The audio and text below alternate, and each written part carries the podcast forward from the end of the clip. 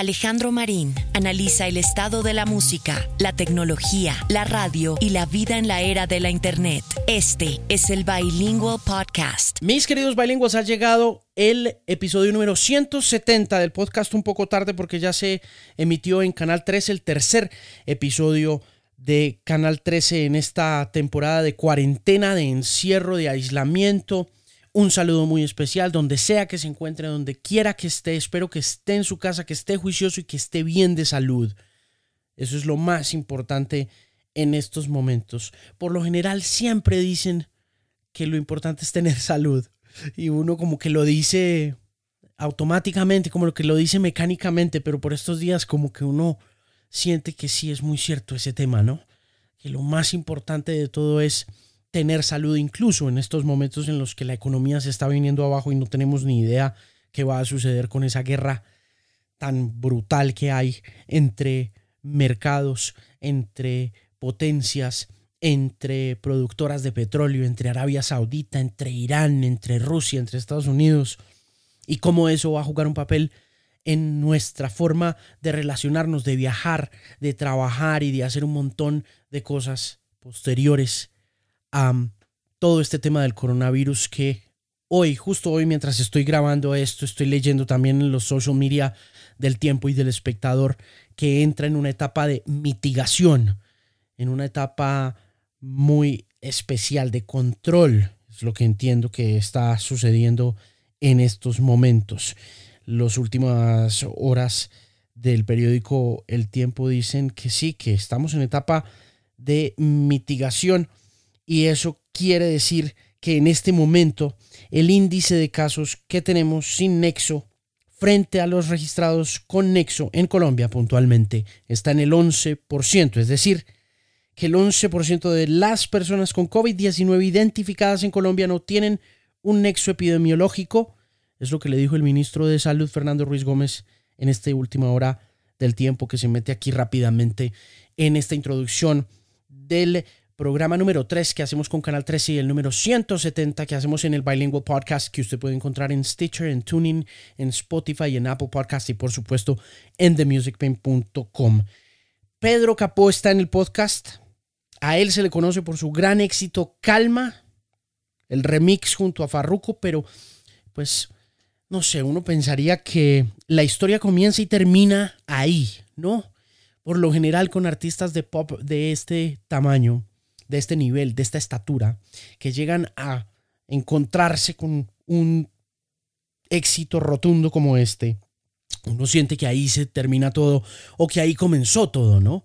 Como que apareció el éxito de manera espontánea, como por combustión espontánea, pero como casi todas las grandes historias de éxito, la de Capó arranca desde abajo, con sueños, con frustraciones, todas y todos los sueños y las frustraciones al mismo tiempo. Y en esta charla, Pedro cuenta esta historia desde sus inicios como actor hasta su llegada a Nueva York, su vida en el teatro, su vida en la actuación, la sangre negra que corre por sus venas, sus nuevas canciones, habla sobre el amor, habla sobre su participación en el elenco de Celia en Broadway, lo que ha significado para él la carrera de su abuelo Bobby, integrante de la Sonora Matancera, habla de la historia de construir una canción tan compleja como Calma, que se convierte de alguna forma en una fórmula tan sencilla, pero al tiempo tan difícil de llegar allá.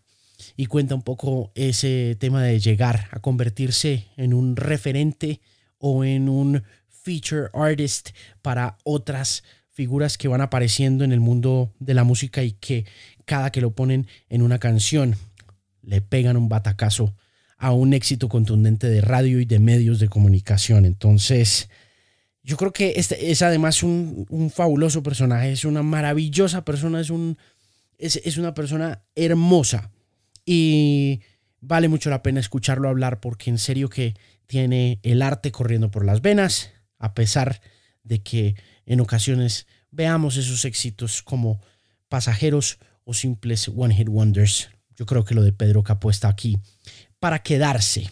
Y aquí está para charlar con nosotros, para que usted escuche esta fabulosa historia en el episodio número 170 del Bilingual Podcast con Pedro Capó.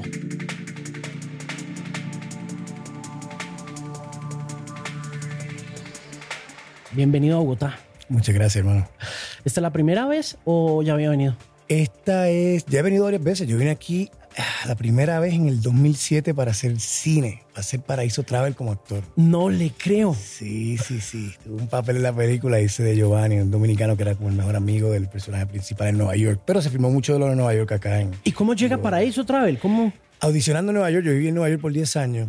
eh, y además de tocar en diferentes bares y restaurantes y ser mesero y 20 cosas, pues me metí a, a explorar el mundo de la actuación, hice teatro musical y eh, me llama la, la compañía de, de talentos para la que- con la que trabajaba, que estaban haciendo unos castings, unas audiciones directamente con Simón Brand para la película eh, Paraíso Travel. Y pues ya yo conocía la trayectoria de, de Simón más por los videos musicales y todo ese tipo de cosas y me ilusionaba muchísimo.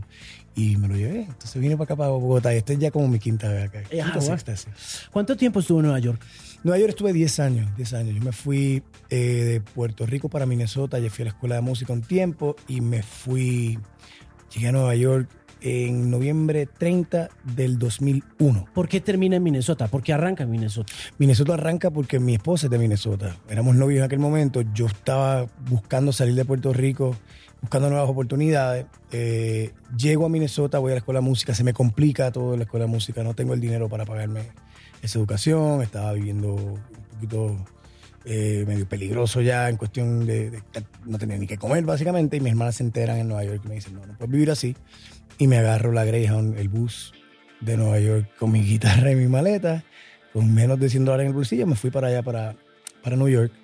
Y allí estuve. Me quedé en casa de mi hermano un mes eh, haciéndole el babysitting para poder pagar mi, mi espacio, ¿verdad? Mi estadía. Y luego, tan pronto, tan pronto llegué a la semana, yo estaba haciendo open mics con la guitarra y, y fui a lo mío de uno. ¿De qué estamos hablando? ¿De qué año estamos hablando en Minnesota? Más o Minnesota 2000. Ah, Sí, no, dos- 2001. Sí, 2001. sí. ¿Por qué puntualmente la escuela en eh, Minnesota? De, de Puerto Rico a Minnesota, ¿cómo, cómo llega allá? ¿Hay beca o qué, qué? No, no, a, a puro pulmón. Eh, era una escuela tipo Berkeley que ha crecido ya, se mudaron de Minneapolis a San Paul y ahora es como un programa grande de, de música popular, que era siempre lo que quería hacer. Eh, se enfocaban más en eso en vez de que fuera un proyecto, un pro- un- una escuela clásica. Eh, me encantaba, me encantaba. Entré por, por Vocal Performance, eh, me iba increíblemente bien, pero no podía pagarlo, no podía pagarlo. Yo estaba pagando, yo estaba de mesero, tratando de manejar los tiempos entre una cosa y la otra. Estaba viviendo en una casa que era una casa que le hice un halfway house, que es un intermedio entre la cárcel y, lo- y, y la sociedad, pero era lo único que yo podía pagar. Entonces estaba con este chorro de individuos interesantes eh, y se me metían en el cuarto, me pintaron con spray, me robaron. Eh, literalmente había una caja, me acuerdo, había una caja de cereal en el, en el apartamentito que ya habían dejado ahí y era lo único que podía comer. Entonces tenía 50 centavos y compré un, un cartoncito de leche que valía exactamente eso. Y eso fue lo que comí. Y hubo momentos que comí, de- de- esperaba que todo el mundo se fuera de la cafetería de la escuela y comí de lo que dejaban. Sí, los leftovers. Exacto, exacto. Entonces, Wow. pues mis hermanas se enteran que estoy, que estoy viviendo. ¿Cuántas así. hermanas tienen? Tengo dos, dos hermanas, sí, Ah. dos hermanas. Y una de ellas se entera que es como súper maternal conmigo. Son mayores que yo. Y me dice, no, tú no puedes vivir así. Se acabó. Y yo siempre tuve la ilusión de vivir en Nueva York. Siempre. Era como al- a un sitio donde quería llegar. Eh, mi papá vivió en Nueva York. Mis hermanas se crían en Nueva York. Son medias hermanas. Mis medias hermanas se crían en Nueva York. Mi papá hizo teatro musical allá en el Lincoln Center. Hizo West Side Story. Mi abuelo vivió en Nueva York. So, siempre yo veía Nueva York como el sitio del que hablaba Sinatra. If you make it there, lo- si lo logras, lo puedes lograr donde sea. Y siempre tenía esa ilusión. eh, y, ahí- y allí fui, allí fui. Y, y así lo viví, así lo viví. De empezar haciendo open mics a, a hacer teatro musical y llegar con mi mochila así a Times Square y ver todas las luces y, y- y tener esa, esa ilusión de niño de decir algún día, algún día, algún día. ¿Qué llega a hacer a Nueva York entonces? Llega eh, acompañado ahí un poquito fostered por la, por la hermana Ajá. y ¿qué pasa ahí? ¿Hace el babysitting? ver, qué? babysitter en cuestión, eh, y me conseguí un trabajo de mesero de una. Eh, empecé a ahorrar dinerito en una lata de café. Yo no tenía, no tenía, pa' cuen- no tenía cuenta de banco todavía. Una latita de café, vendía el dinero, conseguí un apartamento relativamente rápido. Eh, y empecé, o sea, mientras trabajaba de mesero, seguía tocando, tocando, tocaba en open mics, tocaba en restaurantes, tocaba en bares. Y alguien que me vio en un open mic, eh, Jacob Shaw, me ofreció, me dijo, mira, me encanta lo que hace, yo tengo 5 mil dólares para hacer un demo. Y yo ese demo le saqué el jugo, grabamos 14 canciones, eh, toda una producción, trompeta, de, de todo. Eh, y eso me lleva, monto una banda con esa producción, eso me lleva a tocar en la ciudad. Eh, y entre varios lugares de la ciudad estaba González y González, que es un sitio muy icónico de tocar latino. Eh, y ahí conozco a quien fue mi manejadora, que se convierte en mi manejadora en aquel entonces, Joana Castro. Y Joana Castro me lleva de la mano a Rey Contreras, Racing Music, que fue mi primer eh, sello que me firma independiente como solista. De ahí hacemos la primera producción. comienzo a hacer teatro musical, mi primera obra de, de presentado, como decía en Puerto Rico, pues yo no sabía, yo no estaba en nada de eso. Fue en el, teatro, en el Teatro Apolo, una obra con Montel Jordan, Gary Morris, que se llama Shut Up and Do It. Montel Uh, no, Jordan. no, it was called The Sweet Spot. The Sweet Spot. With Montel Jordan, this is how we do it, Montel This is Jordan. how we do it. Exacto, exacto. Así que para mí fue una súper experiencia. increíble, ¿no? Pues Increíble, arranca increíble. haciendo teatro con Montel Jordan. Totalmente, totalmente. Wow. Y dimos gira, entonces me sentía como pro y que estaba haciendo cosas cool. Eh, mientras seguíamos manejando el tema de, de terminar este disco con la, con la disquera independiente. Una vez terminamos, eh, nos fuimos para Puerto Rico a, a- buscarle la vuelta. Pero esta producción, pues yo tenía tanta hambre y, y- y tanta ilusión que eran mis canciones, pero el productor del disco era como un poquito el típico caso de quien quiere vivir la vida a través del artista. ¿verdad? Entonces me estaba moldeando en cuestión de sonido de una manera que no me gustaba y un día llego y me dice, no, ya está todo, mete la voz. Y yo, como que está todo, mete la voz. No, sí, esto ya está, esto hay que... Entonces era... En aquel momento todavía se tocaba mucho en vivo en los estudios y él lo programó todo y la- el nivel de programación no es el mismo que se escucha hoy en día. Y yo estaba un poquito frustrado con eso, pero así salimos, así salimos. ¿Qué tipo de música estaban haciendo? Eh, pop, pop rock cantautoral. ah, ok. De ahí, de ahí em- esa es mi primera producción de solista. Eh, de ahí vamos a Puerto Rico, hacemos un poco de promo. De ahí le abrimos el concierto a los Granitos Verdes y eso me lleva a que Sony Music me vea y por ahí pues ya se empieza a acercar el camino a donde estamos hoy. Eh, eh, Nueva York tiene mucho espíritu puertorriqueño, ¿no? Sí, sí. Uno totalmente. podría decir que Nueva York, que por lo menos en sus inicios musical y culturalmente hablando, si uno se pone a mirar el hip hop, la conexión con, con ese mundo New Yorker, pues es muy... Totalmente, Boricua, totalmente. ¿no? El- bueno, eh, los otros días hay un video por ahí de Busta Rhymes diciendo el, el rap eh, nace entre, entre el afroamericano y el puertorriqueño, Total. entre Bronx y Brooklyn. Sí, porque la mayoría de la gente tiene como esta idea de que sí, es muy black, muy Claro, negro todo. Claro. Pero si hablas con África, yo hablaba con África Bambata hace cinco años y me decían, no, Wow. everything I did, I did it with Joe Batan. Y es como, Yo, oh. crazy. como que, como que, ¿no? Sí, y de ahí sale la salsa, nace la salsa también, esa mezcla del R&B que empieza Bugalú y, y la, la guaracha, el guaguancó de Cuba, estos sonidos empiezan a nacer. Así que Puerto- Nueva York y Puerto Rico tienen una super relación por la diáspora que tenemos de los 40, fueron- hay, no sé, 4 millones de puertorriqueños Cantidad de gente. en, en- en Nueva York. Y eso también creaba lo que estaba pasando en Puerto Rico, porque los primos que vivían en Nueva York enviaban cassettes de rap y todo eso empezó a fusionar poquito, poquito, poquito, poquito lo que escuchamos hoy también. ¿Por qué no se inclinó por ese lado? Eh, sabiendo que tiene la diáspora detrás, que tiene el heritage detrás, la herencia detrás, ¿no? que tiene la familia un poco detrás y que pudo haber sido más salsa la historia. Pues siempre ha sido parte de mi vida de cierta manera. O sea, mi abuelo escribió muchísima salsa, papi siempre tiene algo que ver en la trova o en la salsa. Eh, yo lo escuchaba muchísimo como fan, pero mi, mi interés personal hacia la música, eh, que viene con búsqueda de identidad, viene pues como a los, eh, la edad de 12, Sí, 12, 13, 14 13 años. Claro. Y empiezo a gravitar hacia, un aire rebelde, hacia el, el- el- el rock alternativo de Seattle. Eso es lo que me da a mí un, sonido. Y digo, wow, esto es mío. Y el mensaje era así un poquito subversivo y oscurito y, y todo eso me movía. Y ahí cuando descubro que hay exponentes en español que hacen esto, cuando empiezo a escuchar el rock argentino, rock de México, cuando empiezo, cuando escucho a Draco Rosa, yo digo, espérate, hay, hay gente de Puerto Rico que hace este tipo de cosas. Eh, pues eso me, inspiró muchísimo. Eso y lo cantautoral. Los cantautores por mi padre. Siempre escuchaba a John Manuel Serrat, Silvio Pablo. Ese tipo de cosas pues fueron nutriéndome. Eh, y en Nueva York sí, escuchaba todo esto. Y cuando empiezo a hacer jam rock, empiezo a mezclar otras influencias que fueron parte de mi vida, como el rap. Yo vi cosí toda mi infancia. Eh, Bob Marley, el reggae siempre estuvo muy presente en mi vida. Mis hermanas son Rastafarian también, así que yo vivía detrás de ella, que tenía un novio que tenía una banda de Santa Cruz y andaba para arriba abajo con ella en esos conciertos. Y en Nueva York, ya cuando estoy en un espacio a hacer jam rock eh, para tocar, en lugares donde pagaban por eso, pues hacía una fusión de todo ese tipo de cosas. Y ahí empecé a encontrar lo que se vuelve mi sonido. Eh, siempre jugando con diferentes elementos. Hubo momentos que jugué con elementos vitelescos, como en el disco de Áquila, algo un poquito más como hacia el rock eh, retro. Eh, y luego pasa toda esta, toda esta revolución musical eh, que, bajo el nombre de música urbana. y yo tuve un momento donde, donde no me encontré, honestamente. Yo decía, wow, ya mi sonido esto no es, es, otra cosa y yo siempre me he visto como un artista de música popular. Eh, y dije, bueno, toca reinventarme. Toca reinventarme. ¿Cómo que yo puedo contribuir? ¿Cómo yo puedo aceptar el reto de la evolución, del cambio, del movimiento constante de la música sin perder mi identidad, sin perder mi integridad eh, artística? Eh, y empiezo a explorar. Empiezo a explorar, empiezo a explorar y de ahí nace calma. De juntar todos esos elementos, empezar a escribir algo tipo balada que rompen un coro caribeño y bajar todos los BPMs, todo el tempo de lo que se hace, que se escucha, porque casi todo lo que se estaba escuchando en la radio en aquel momento básicamente era el mismo BPM, todo estaba a la misma velocidad, misma velocidad, misma cadencia. Hicimos el experimento de bajarlo, bajarlo, bajarlo, que fuera como un reggaetón, pero que fuera reggae. Eh, y así nació, divirtiéndonos, explorando algo, tratando de encontrar eh, genuinidad y honestidad en la propuesta. Y así nace.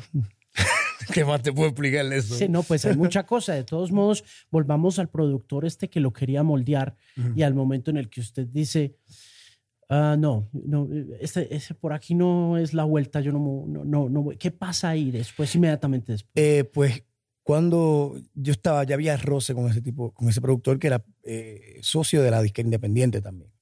Eh, y cuando Sony me ve tocando, abriendo el concierto a los Enanitos Verdes en Puerto Rico, ya se hace una oferta y yo siento un alivio estoy todo para que Sony eh, agarre el contrato y ya pare de trabajar con esta gente. Pero hacen un negocio donde era, un, furnishing deal, como algo de amueblar, eh, dar unos servicios ellos a, Sony y ellos se quedan con un cierto por ciento de control creativo, cierto por ciento de, los dineros y todo el tipo de cosas. Eh, y cuando estoy haciendo la obra, eh, eh, la obra musical de Celia Cruz, Sony va a verme y me dice, vamos a hacer un disco. Y yo, bueno, perfecto, pero hay que hablar con la otra disquera, ¿no? Porque creo que, no, no, no te apures, eh, eso lo vamos a resolver, lo compramos, lo sacamos. Y, ok, perfecto. Grabamos el disco, ilusionadísimo, primer disco que siento mi identidad, que siento un color. El disco, de hecho, se llama Pedro Capó, quería que esa fuera el primer, mi, primer proyecto en realidad. Eh, y cuando, luego de ahí, me llaman un día, yo llevaba como cinco meses sin pagar la renta en Nueva York, me estaba yendo horrible, quería renunciar ya a todo, enganchar los guantes, terminar de estudiar música y ser maestro, no sé, hacer algo responsable. Eh, y, y, me llaman para, para lo de Talía, un dueto con Talía. Sale, vamos a hacer el dueto con Talía y le digo de nuevo a la disquera, oye, pero no hay problema con la otra. No, tranquilo, tranquilo, tranquilo. Eh, y hacemos lo de Talía, sentimos que era un gran momento donde iba a capitalizar, donde podíamos maximizar ese momento bonito. Eh, fue un super éxito, fue una experiencia increíble. Sigue siendo de los momentos eh, más importantes, el primer el momento fuerte eh, en mi carrera. Pero cuando sacamos el disco detrás del de Talía, llama a la disquera independiente y dice, oye, nosotros no nos consultaron nada de este disco, no sabíamos que se había grabado un disco. Saca todos los discos de las tiendas, un cease and desist, una carta, sí, sí. todo. me das tal cantidad o Se tuvieron que sacar todos mis discos de las tiendas, parar toda la operación de mercadeo, de radio, lo que fuera. Wow. Eh, es un obstáculo grande. un obstáculo grande. Entonces ya había una cosa eh, de legal en el medio, que eso, sabes que es un tropiezo que puede durar un artista, un número en desarrollo en una gran disquera versus un problema. De, aguante eso ahí, enfríalo. Y eso es lo que pasa básicamente. Paró todo, eh, un disco que se hizo en el 2008-2009. Eh, y ahí me tuve que lanzar a hacer cine, teatro, lo que fuera, hermano, a pintar casas, a tocar y a disfrutar, tocar. Eh, y a seguir, a seguir, a seguir. Yo siempre he seguido porque es lo que me nace. Yo mucha gente me dice que mucho trabajo y yo ni lo he visto a veces porque yo simplemente estoy como un automático que hace lo que hago. Eh, y luego de eso, eh, me voy a Puerto Rico y le pido a un ejecutivo en Sony, que ya no está en ninguno de estos personajes, si me puede apoyar, oye, apóyame en Puerto Rico, bro, apóyame, dame, yo me mudo para allá, yo lo que quiero es que me dejen sacar el disco para yo poder tener algo debajo del brazo para trabajar, para tocar, tú sabes. Eh, y me dice, dale, perfecto. Me suman a Puerto Rico y me suman en Puerto Rico con un presupuesto de 1.800 dólares para todo. Radio, video, todo. Todo. Un funeral, tú sabes. Vaya y muera. 1.800 dólares. 1.800 dólares, nunca olvido. Eh, y gracias a tu tío, una eh, persona esencial, gran aliada, que es la VP, la vicepresidenta de Sony en Puerto Rico, eh, a través de alianzas y de yo tocar para todo el mundo y, buscar cómo, cómo crecer eh, a través de sociedades, porque no teníamos dinero, poco a poco fuimos eh, trabajándolo y desde el primer sencillo que soltamos en Puerto Rico salió número uno. ¡Pam! Así con ese. Y el, número, el segundo sencillo, ¡pam! Número uno. El tercer sencillo, ¡pam! Número uno. y eso pues empezó a pues, a motivar a la disquera a, confiar en mí también como artista, confiar en, invertir un poquito más. Claro. Y de ahí fue que empezó a crecer la cosa. Cuando en Puerto Rico ya tenía una estabilidad, porque yo podía tocar, yo podía cobrar, y un artista que cobra se siente seguro y agarra confianza y se cree su película. Y por ahí poco a poco empezamos. ¿El tema independiente entonces en qué momento se soluciona? Eh, justo cuando llegué a Puerto Rico, ellos decidieron hablar con esta gente. Yo llamé al productor en aquel momento personalmente le dije, brother, vamos a buscarle la vuelta a esto, vamos a resolver, yo tengo que comer, yo tengo que pagar a mi familia, yo tengo que, que, que, ser, que desarrollarme o sea, y realizarme como artista. Y entre pues, lo personal y, y, un arreglo que hicieron, que al final del día... Todo es dinero. todo es dinero. Todo es mm. dinero. Pues pudieron encontrar un arreglo, ya no tenemos nada que ver con eso, eh, gracias a Dios, y ya pues puedo trabajar. Es curioso que vaya a Minneapolis, luego vaya a Nueva York, pruebe suerte, trabaje duro, tenga éxito mediano, eh, digamos que por cuestiones legales y jurídicas eh, se precipite su fracaso y regrese a Puerto Rico y sea profeta en la propia tierra, ¿no? Increíble, es de las cosas que más satisfacción ha traído a mi vida. Eso es muy bonito porque, porque en realidad no, no es bien difícil. Sí, es difícil. En Puerto Rico hay que, hay que estar bien parado. Puerto Rico es una cuna de muchísimo talento. Eh, pero gracias a Dios tuve esa fortuna de poder conectar en ese momento, de recibir el cariño del, público de Puerto Rico, eh, de entrar en un circuito de, de, de, en vivo que me dejaba, me permitía eh, seguir escribiendo, proveer para mi familia y, poder trabajar, poder trabajar creativamente, porque sin la comodidad también es un hay, un, hay un problema, porque ¿qué haces primero? ¿Qué es eso? Escribir canciones, hay que comprar pan, papi, ¿sabes? es encontrarse. Entonces eso me dio la capacidad. Siempre he agradecido. Eh, para mí el momento de cambio viene ahí y que haya venido del abrazo de, de mi pueblo no tiene precio. Mm. Eh, ¿Qué tan difícil es ser compositor hoy en día? Usted que está ahí y que pues es un artista reconocido y es un artista famoso, pero que también es un escritor. Es difícil, pues difícil, no sé, yo creo que... Eh, Sobre todo para el mercado latino y como estamos... Yo, diría difícil porque está, está saturado, hay mucho compositor. Antes yo digo que habían 25 eh, grandes artistas y 5 a 10 grandes compositores que todos iban a, eso, eh, a ese lugar a buscar espacio, los intérpretes. Hoy en día no. Hoy en día hay muchos, muchos compositores. Yo diría que más que artistas. Y todo se trabaja en colaboraciones, en grupos grandes, como que se ha adoptado ese sistema americano de trabajar en colectivo, que me encanta, que está chulísimo. Pero yo diría la, lo difícil es entrar en ese, en ese, en ese circuito, eh, el, ganarte ese espacio, porque pues todo el mundo quiere y, cada cual tiene su grupito que quiere proteger también. Eh, pero eh, musicalmente, yo digo que, que la dificultad es encontrar honestidad eh, y encontrar eh, particularidad.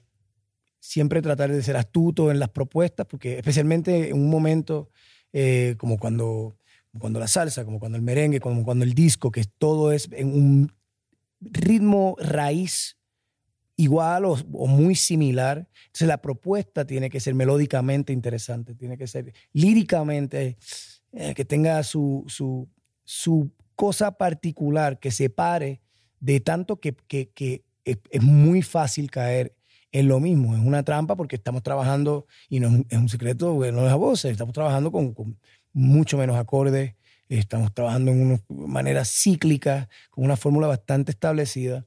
Eh, y para eso, pues hay que, cómo, que ahí está lo, bonito y el reto.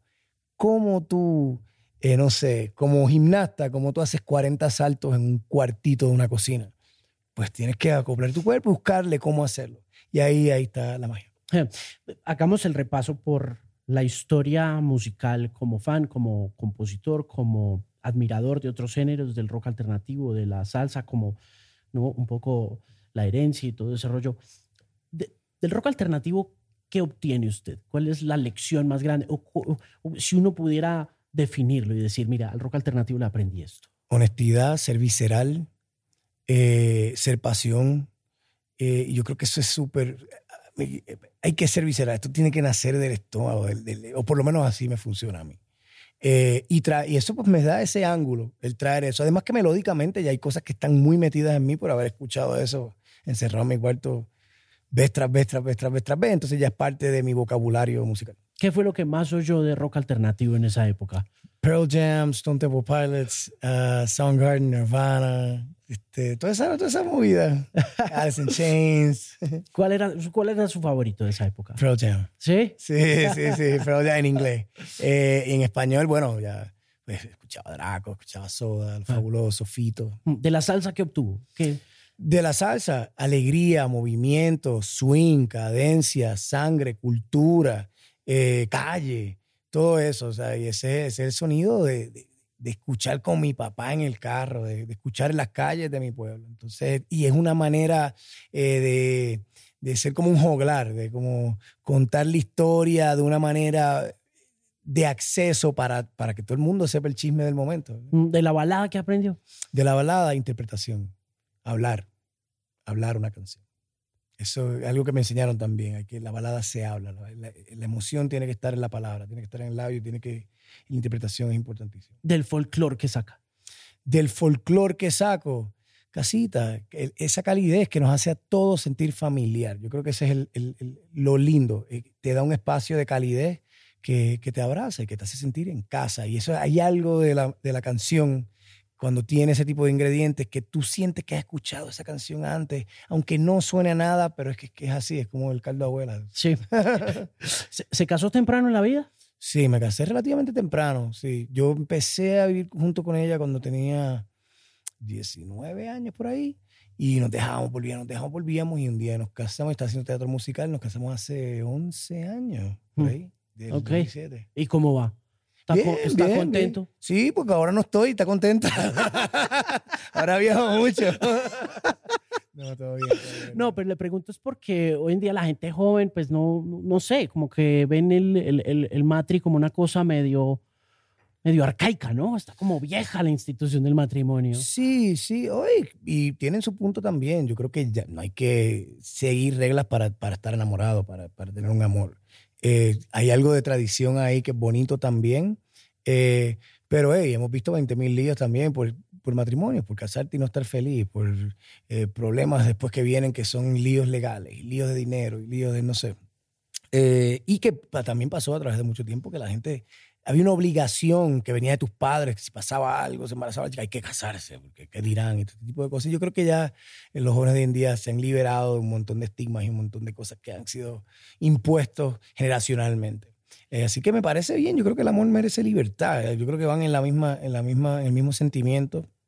Eh, y después de que sean felices, yo estoy de acuerdo. Sí. Eh, en el teatro, hábleme de la experiencia de la obra sobre Celia Cruz. Cuénteme un poco sobre esa historia. Increíble, increíble. Eh, para empezar, mi abuelo cantó en la Sonora Matancera. Al igual que Celia, mi abuelo canta antes y luego entra Celia. Eh, y todo ese espacio, todo ese romance, Rogelio Martínez, la época dorada de la música en Cuba, Cuba siendo la meca del entretenimiento antes de que existiera Vega, todo ese glamour de los gángsters, los Kennedy, toda, toda esa mística pues estaba encerrada ahí en los principios de la historia de Celia Cruz y yo sentía que yo tenía eh, este espacio mágico de trabajar en la época de mi abuelo. Porque yo entraba y estaba en la Sonora Bastancera, claro, son actores, pero están tocando los arreglos tal cual bajo la dirección de Isidro Infante, que tocó con Celia, o sea, caballos de verdad. Eh, y para mí era eso, el wow, yo, de cierta manera puedo jugar a estar ahí con abuelo y, pues, lo que imaginaba se hacía un poquito más vívido, podía jugarlo con más vividez. Eh, increíble la vida de Celia, un, ser humano espectacular. Eh, ¿Eso fue Broadway? Esto fue Off-Broadway, sí.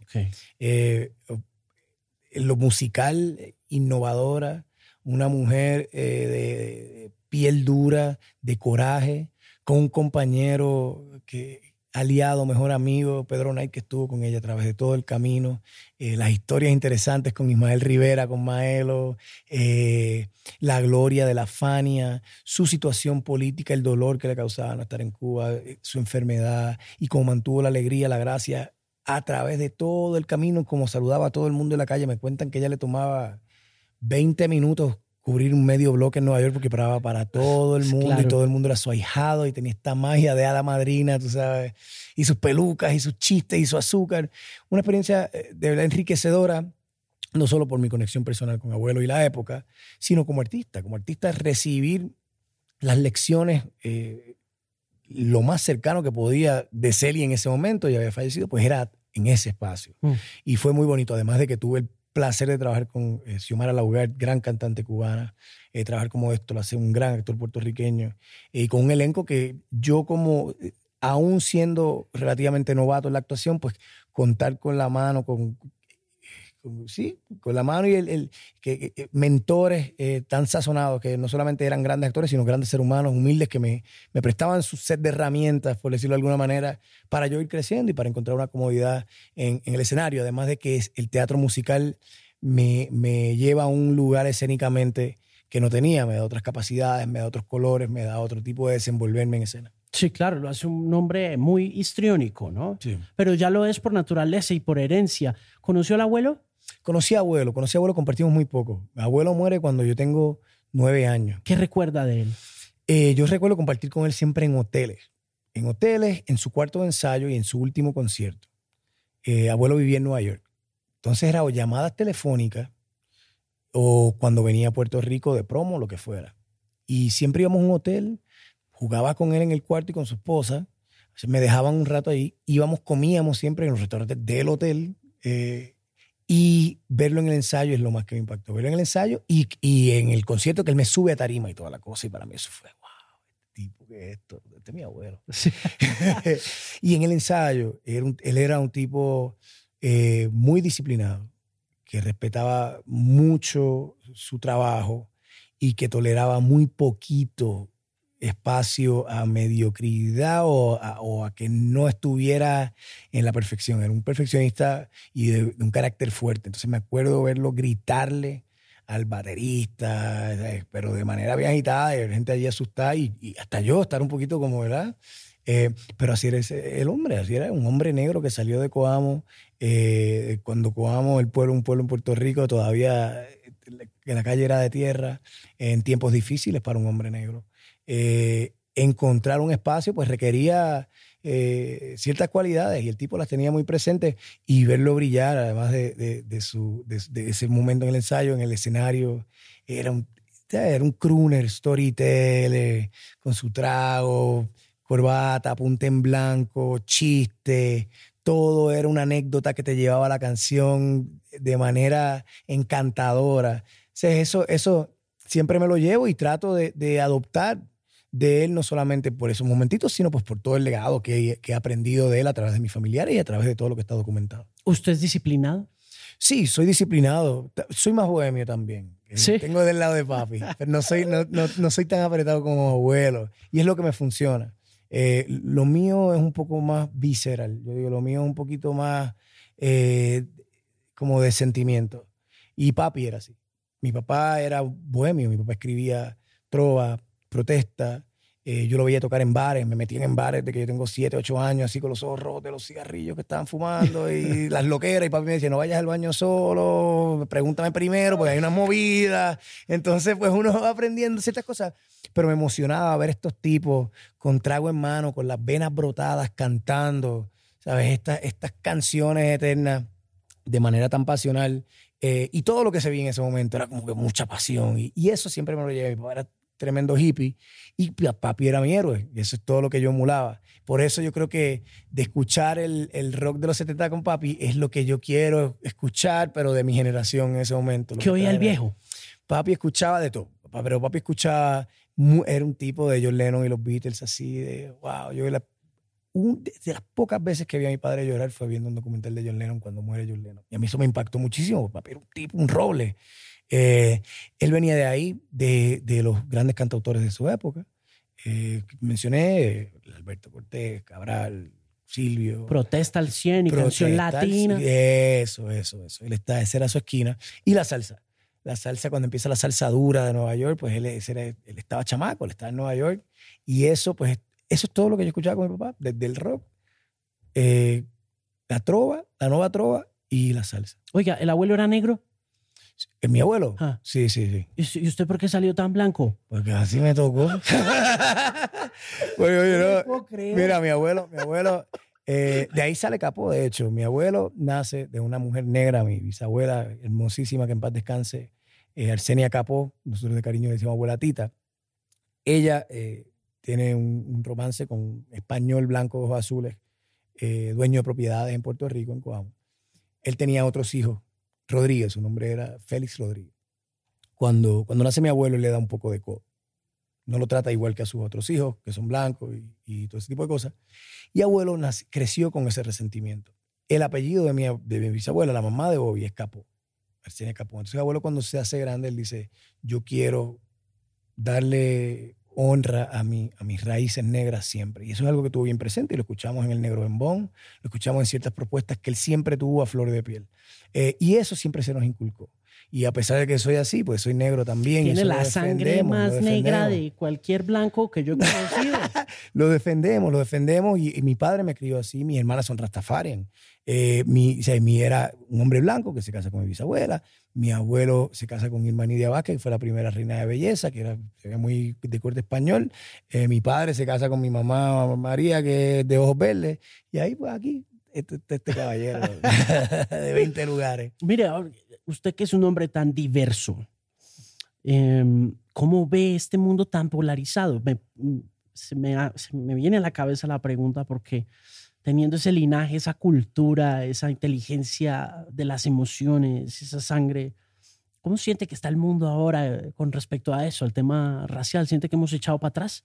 Eh, yo creo que eso siempre ha sido como como algo que se ha barrido debajo de la alfombra. Y ahora tenemos ciertos eh, líderes mundiales, empezando por el presidente de Estados Unidos, que han eh, traído una narrativa que despierta esas pasiones, ¿verdad? Que toda esa gente que está dormida o ese tipo de sentimientos que siempre ha estado presente, que nunca en realidad se, se, se limpió, se acabó, eh, pues ha, ha tenido un renacer. Pero yo creo que como todo en la vida, yo creo que también hemos crecido en conciencia como planeta en muchas, en muchas maneras. Yo creo que hay mucha gente que está, eh, especialmente las nuevas generaciones, buscando un cambio, con una sed de cambio. Lo vemos no solamente en lo racial, lo vemos con lo que está pasando con las mujeres, lo vemos con lo que está pasando socialmente. El reclamo al gobierno se ha vuelto algo donde la juventud eh, se ha organizado y se han vuelto no necesariamente violentamente. En Puerto Rico se han logrado cosas bonitas y, siento que hay un reclamo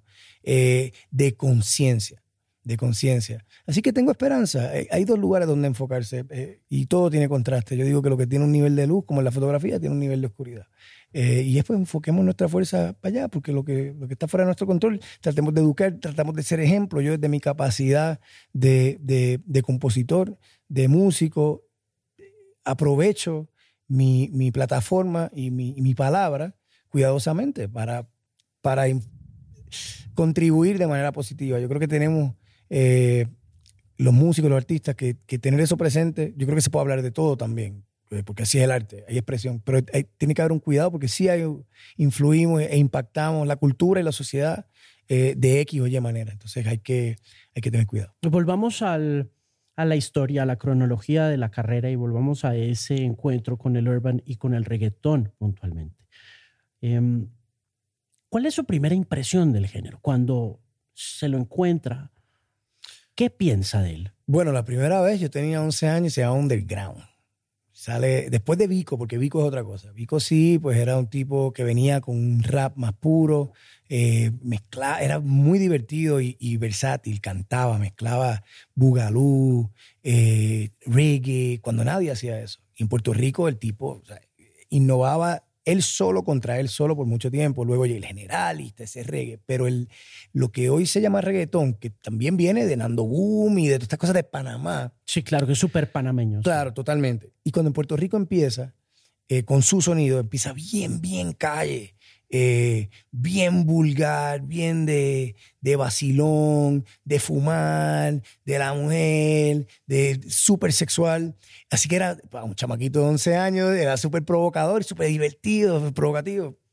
Eh, y pues era, nos juntábamos, era por cassettes. Se grababan los cassettes uno a otro, uno a otro, uno a otro, y nos sentábamos en algún lugar a escuchar qué dice el loco este ahora y aprendernos ese tipo de lo que era y traían palabras nuevas y una jerga nueva. Así que había un impacto en la cultura, así como pasó en el, en el rap, así como pasó, en un movimiento muy similar, como pasó en el hip hop. Y todo género que viene, como la salsa, que, que viene de la calle, que tiene ese, ese, ese motor, esa sangre caliente, siempre pasa por un proceso de, de dolor de crecimiento. Sí. como una adolescencia. Y eso es válido porque pues de ahí están contando una realidad, algo que es real y que poco a poco eh, va, se va refinando a través del tiempo y se va agarrando con otras con otras eh, colores, con otros ritmos, que es lo que está pasando ahora mismo. Eh, ¿Le gustó? Me gustó, sí, me gustaba. me metí, me metí yo creo que Puerto Rico, sí. Yo tiraba más para el rock, pero siempre escuchaba eso también. ya cuando se vuelve reggaetón fuerte, que sale gasolina y todo esto, yo estoy viendo en Nueva York. Y no estaba sucediendo tanto allá. De momento yo escucho gasolina. En... Gasolina, suena como a Yankee. A Yankee lo uno escuchaba desde chamaco. Ajá. Y ahí es que empieza el, el, el, cantazo fuerte. Y luego sale Tego, que ya era otra cosa. Ya esto es como el maelo de este movimiento. Y se fue viendo un, un, crecimiento eh, bien bonito y una evolución en el género. Eh, que al final del día ya no, ya no es, se llama urbano pues porque así es, pero ya no es lo mismo. Hay algunos que son reggaetoneros puristas, hay otros que son ya más pop. se ha transformado mucho. Se ha transformado porque al final del día el mundo entero está contagiado. O sea, el mundo entero ha habitado y ha conectado con esto porque también yo creo que en tiempos de polarización la gente quiere bailar, la gente quiere ah, soltar un segundo, tres minutitos de... ¿Por qué eh, cree usted que es tan famoso respecto a cosas anteriores que pasaron en, lo latino? Es rico, es rico. Mira, Omar Alfano, gran colega, compositor, eh, que admiro muchísimo, dice que está el BPM del corazón. Entonces, eh, siempre hablamos de eso y me parece curioso y bonito, que como que es algo natural que todo el mundo se mueve a eso, todo el mundo se mueve a ese BPM, es rico. Y al final del día, si le quitamos los estigmas o eh, la pureza otras cosas de música, es caribeño, es reggae, es kizomba, es champeta, es plena. O sea, tiene todos estos colores que son naturalmente folclóricos, eh, pues donde se le, se, le, se le mete la calle y, y tiene otro tipo de color, otro tipo de textura. Y me parece, yo a mí lo que me encanta es que rompió, cambió lo que era el pop. Yo siento que en el pop latinoamericano ya estaba como soso, ya le faltaba sabor y yo creo que estaba repitiéndose y estaba clichoso y llevamos haciendo lo mismo por mucho, mucho, mucho, mucho, mucho, mucho tiempo, que está bien porque hay baladas que siempre serán hermosas y hay cosas que siempre, pero hacía falta romper un poquito para que llegaran nuevos sonidos eh, y eso es lo que ha pasado. Hay que dársela a, los colegas que han empujado en colectivo, se han unido y han echado un género completo que, llegó a ser vetado legalmente en Puerto Rico. No se podía escuchar los carros a volumen alto. Ya se ha vuelto el sonido del mundo. Entonces me parece bonito cómo los, los, otros animales, que a lo mejor somos un poquito más melódicos, que a lo mejor somos de otras esquinas musicales, ¿qué podemos traer? En vez de, de criticar, de pelear, de, ¿por qué no contribuimos? ¿Por qué no empujamos esto de manera bonita? Aprendemos de nuestros colegas y ponemos nuestro grano también y hey, el sonido crece. Yo creo que la simpleza siempre es algo complejo de aceptar, ¿sabes? Mm, creo, que, creo que en el rock and roll pasó un poco. Claro. Hay una escena de una serie de HBO de Vinyl eh, donde está el, el hijo de Mick Jagger está ahí interpretando un papel de un, de un punk rocker y, y detrás de él hay, hay un chico negro que se quedó como en el outskirts, como por fuera del, del, del game porque tuvo un accidente con la mano o alguna cosa. Y el hombre dice que no, que, que, que- que tiene las mismas notas, que, no, no puede sacar la misma... Punk, punk eran tres acordes, y dice, Rock and roll. Y- Tan, tan, tan, tan, tan, tan, tan, tan, tan, todo el día. Y, se, y llega el negro y se pone la... Y empieza a tocarle, le toca 10 canciones con los mismos acordes. Claro. Bob Marley tiene canciones de dos acordes, un acorde. Eh, Pero, pero ahí está, es, es como hacer todas las piruetas en la esquinita del baño. Es cómo tú haces eso, eh, astucia, cómo tú haces algo rico, innovador dentro de un espacio. Eh, y, como bien dices, yo siempre digo que, por ejemplo, Calma, yo siempre digo, Calma, uno de los factores conexión es su simpleza, que no es fácil. Hay una complejidad para llegar a una simpleza que no es por vagancia, que no es porque pues tiré eso ahí ya, e- y requiere control. Y al músico se le hace difícil el control. Uno quiere meter todos los séptimos, novenos, onceados y, y ah, mostrarle a todos los músicos lo duro que tú eres, tú sabes. Pero encontrar ese control también es bonito y, y, y encontrar ese punto donde está la conexión, donde todo el mundo puede gravitar y decir, ok, esto hace sentido. Mm. ¿Cómo, ¿Cómo ha encontrado usted ese control? Pues si lo supiera, lo hago de nuevo 20 veces. no, la verdad, yo digo que primero hay, hay que tratar las cosas con humildad hasta la música. Hasta la música. Hay tanta información que podemos hacer tantas cosas. Hay tantos colores que si te dan una brocha y te ponen todos los colores, lo que vas a hacer es un reguero. Entonces hay que... Y hay de todo, hay de todo. Hay cosas que pueden ser más complejas, hay cosas que son más elevadas, son más intrínsecas, y eso es lindo, eso es lindo también. Pero en la música popular, eh, hay, que, hay que tomarlo con cierta humildad, hay que tener una honestidad eh, y aguantarse, aguant- y dejar, yo digo, jugar para la canción, siempre jugar para la canción, mantener, hay estructuras para todo, estructura en jazz, estructura en rock, estructura en lo que está pasando ahora mismo, hay verso A, pre esto, lo que fuera, lo que fuera. Es encontrar melodías y colores que que sean innovadores, que tengan cada vez empujen un poquito de nuevo, pero mantener, yo creo que el lenguaje también, la simpleza, el hablar, el ser conversacional. Uno puede decir todo en la vida sin, sin tener que ah, irse tan lejos, que hay espacio también y me gusta también, pero yo creo que es control, Mm. control y, y humildad en el proceso. ¿Cuánto tiempo le tomó hacer calma? Como tres, cuatro horas. Estaba con Rec 808 y George Noriega en el estudio en, en Corin Kane y estábamos divirtiendo, pasándola bien, que yo creo que es uno de los elementos que se siente en la canción. Estábamos jugando. Eh, y yo nunca pensé eso, nunca pensamos. De hecho, yo tenía un concepto en aquel momento que quería que iban a ser dos discos, lado A, que eran los hits, ¿verdad? Y lado B, que era como el lado más de exploración. Calma era para el lado B porque era algo donde estaba hablando de buscaú y estas palabras de la jerga puertorriqueña que yo pensaba que nadie iba a conectar con esta cosa. Una canción que era súper lenta, súper lenta, súper lenta. Pero a mí me gustaba mucho, me, daba, me recordaba mi infancia, de ir a la playa con mami, eh, sentía que era algo lindo con Puerto Rico luego de la tormenta, el calma y todo eso. Calma después de la tormenta. Y allí nace, nace la melodía. O sea, nosotros pusimos un beat, empezamos a bajarle el beat, a bajarle las revoluciones, a bajarle las revoluciones. Eh, y yo empiezo a cantar una balada, todo melódico. Y qué lindo. Y de cuando rompe.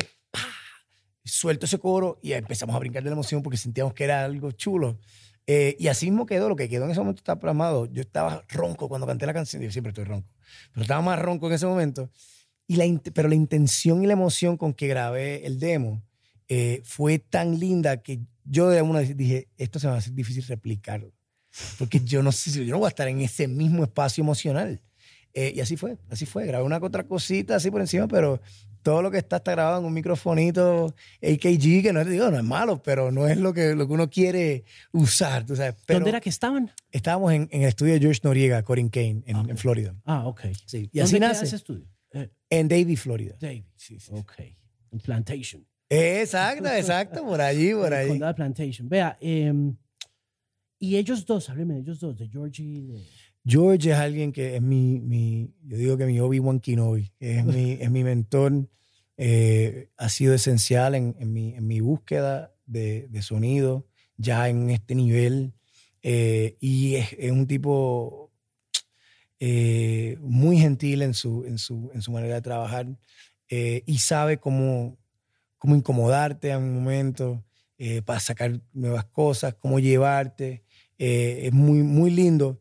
Además de que yo llevaba admirando y buscando a George por mucho tiempo. Él hizo Mad Love de Draco Rosa, hizo eh, Amor Vinciomnia de, de Draco De Draco. también, eh, Ricky, Shakira, eh, Maná, o sea, esto es de Santana, todo este tipo de cosas que yo decía, este es el tipo que yo quiero trabajar, un tipo de musical, un tipo que todavía tiene un estudio grande donde se graban instrumentos, que ya pues nada, grabamos aquí el disco completo en esta misma mesa.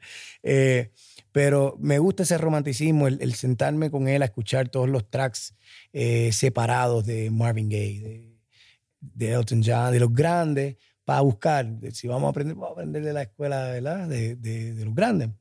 Y siempre, eh, cuando estamos en el proceso creativo, pasamos por un eh, como proceso nutritivo, de escuchar mucho, de conversar, de dónde estamos, de por qué, de preguntarnos, de resolver nuestras preguntas, de contestar.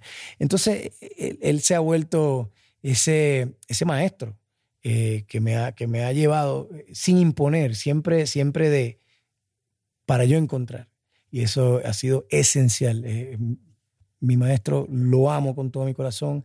Rec 808, eh, un puertorriqueño, joven puertorriqueño, que lleva muchos años en la búsqueda y no se daba, no se daba, no se daba, no se daba. Eh, llega a Florida tratando de entrar a estos circuitos que te digo de composición y se le estaba haciendo complicado. Un tipo talentosísimo. eh, y a la que lo conocí, yo dije, no, bro, aquí estamos vibrando bonito, estamos vibrando y tenemos una química. Eh, al escribir escribimos muchas cosas, íbamos al camp de Ricky a hacer cosas para él, hacemos una química muy, muy bonita. Eh, y así nació. Yo dije, de, de estar trabajando en un cuartito con Rec y trabajar en el estudio grande con George, yo dije un día, vamos a juntarnos los tres, a ver qué pasa. Y esa primera vez nació Calma. Cuando estalla calma, eh, ¿cómo, se, ¿cómo se produce? ¿Cómo, ¿Cómo se da cuenta usted un poco de eso? Eh, Calma nace, eh, estamos trabajando, Rec empieza a montar un beat, un poquito más lento, por ahí va la cosa, empezamos a zumbarle Caribe, eh, aún estaba rápida, la bajamos, la bajamos. Eh, ya con George nace la canción melódicamente, ya la melodía, ¿A cuántos beats la bajan? eh, la canción ¿Eso está tiene 80? como en 84 quizás, pero yo creo que la original estuvo como en 80. O sea, la canción cuando la hicimos originalmente estaba muy, muy, nos emocionábamos y estaba muy lenta. Si la escuchan en comparación ahora, eh, un cantazo. Pero jugamos mucho, jugamos mucho. La llevamos a 87. No, no, no, no, no. Y yo creo que está en 84, ahora mismo 85. Eh, y, y así fue, así fue. Tenía una cierta par- particularidad. Una vez, eh, la canción siempre iba a ser Caribe, siempre iba a ser playa, siempre iba- de hecho la, la palabra playa nace mientras yo estoy tirando toda la melodía. Eh, y, y siempre nuestra fue prioridad tener elementos orgánicos, que hubiese la guitarra fuera en vivo, que hubiese ukulele, que el bajo se grabara encima del 808 para que se sintiera también el, el clubby y que fuera fresco, pero que también tuviera el human factor y, y que tuviera un picking de, de guitarra y todo eso. Y de ahí, de ahí poco a poco fue naciendo Calma. Fue una canción que nació de manera bien natural, no fue, no fue una búsqueda de producción. Yo digo que las canciones te dicen para dónde van. Entonces, cuando uno escucha y uno le da, uno las deja hacer y las viste con su traje favorito, ahí llegan a su. Sí. Es eh, una historia fascinante porque mm, eh, los medios simplifican tanto. Simplificamos tanto la historia Total. de un artista y no tenemos tiempo para contarle a la gente un poco quiénes son, de dónde vienen, independiente de los apellidos, del linaje, ¿no? Y es difícil conectar con ellos de todos modos por la cantidad de cosas que tienen para hacer y también es muy irónico de alguna forma que tanto trabajo desde Puerto Rico hasta Minneapolis, a Nueva York, a la Florida, al mundo entero, tanto tan hectic, como tan busy, tan ocupado, eh, tenga como resultado eh, una canción que se llame Calma. y que lo menos que me trae, calma, calma con prisa. Pero qué bonito, qué bonito. Eh, gracias por el espacio, por profundizar. y, gracias por, por, por, estar acá, qué bueno conocerlo. Mire, un par de cosas. pues ahora yo creo que de alguna manera Calma va a seguir estando ahí, va a ser parte del catálogo eh, estelar, cósmico, universal de, la humanidad. Eh, viene una que se llama Buena Suerte. Eso es así. Estamos defendiendo Buena Suerte. Título bonito después de lo que está pasando. Eh, con Rek y con George. No, no, con Rek. George trabaja la producción con Rek y Alexander Palmer. Y, sí, una canción bonita, Volvemos al Caribe, es un sonido que, que encierra un concepto. Yo todavía soy, yo soy un artista de disco. Entonces, todo esto es un color, un proceso, un concepto, una fotografía que, estamos trabajando. De hecho, me voy de Colombia al estudio a terminar todo para que en mayo tengamos el disco ya fuera. Esa es buena suerte y calma son eh, punta de lanza de, este, esta propuesta, que el Pedro Caribe con colores urbanos, con este tipo de cosas, con el reggae presente. Eh, y ya loco por, por, por enseñar esa propuesta y en esa propuesta también vienen cosas que nos van a ir llevando de la mano a la próxima producción eh, que empezamos a trabajar de Y colaboraciones, features, cosas emocionantes en el camino, ¿no? Cosas emocionantes en el camino. Eh, muchas, no, y no he tenido la oportunidad de trabajar con Camilo, que es un lindo, Shakira, y lo Alicia Keys, increíble Farruko, que es un tipo de las personas más talentosas eh, y genuinas que he conocido en esta industria, especialmente en lo artístico, en personajes, lo personal también eh, trabajar con Carlos Rivera, con Becky G. he tenido la fortuna de trabajar con, grandes colegas y, me ilusiona seguir trabajando eh, con, con, muchos más después de que, de que siempre sume a la canción, de que no sea porque nos estamos juntando por números, porque eso tampoco se traduce a éxito. creo que cuando sume, cuando hay una química eh, bonita y natural, cosas maravillosas pueden pasar. Entiendo toda la razón del fenómeno Pedro Capó al tenerlo aquí enfrente. Mr. Capó, gracias por estar en el podcast. Gracias, Muy querido. Este es el Bilingual Podcast. Recuerde que lo puede encontrar en Deezer, Spotify, Stitcher, TuneIn y en todas las plataformas de audio. Suscríbase en Apple Podcasts para mantenerse actualizado con todos los episodios. Para comunicarse conmigo, no olvide seguirme en redes sociales donde estoy como arroba TheMusicPimp. O si quiere escribirme, sugerirme alguna idea, invitado o hacerme alguna pregunta, hágalo a alejandromarin.com. Mi libro Historia Secreta de la Música está disponible en todas las librerías del país, en librerianacional.com, en Amazon, Google y Apple Books. Y para más información, no olvides siempre visitar themusicpimp.com, una voz confiable en la música.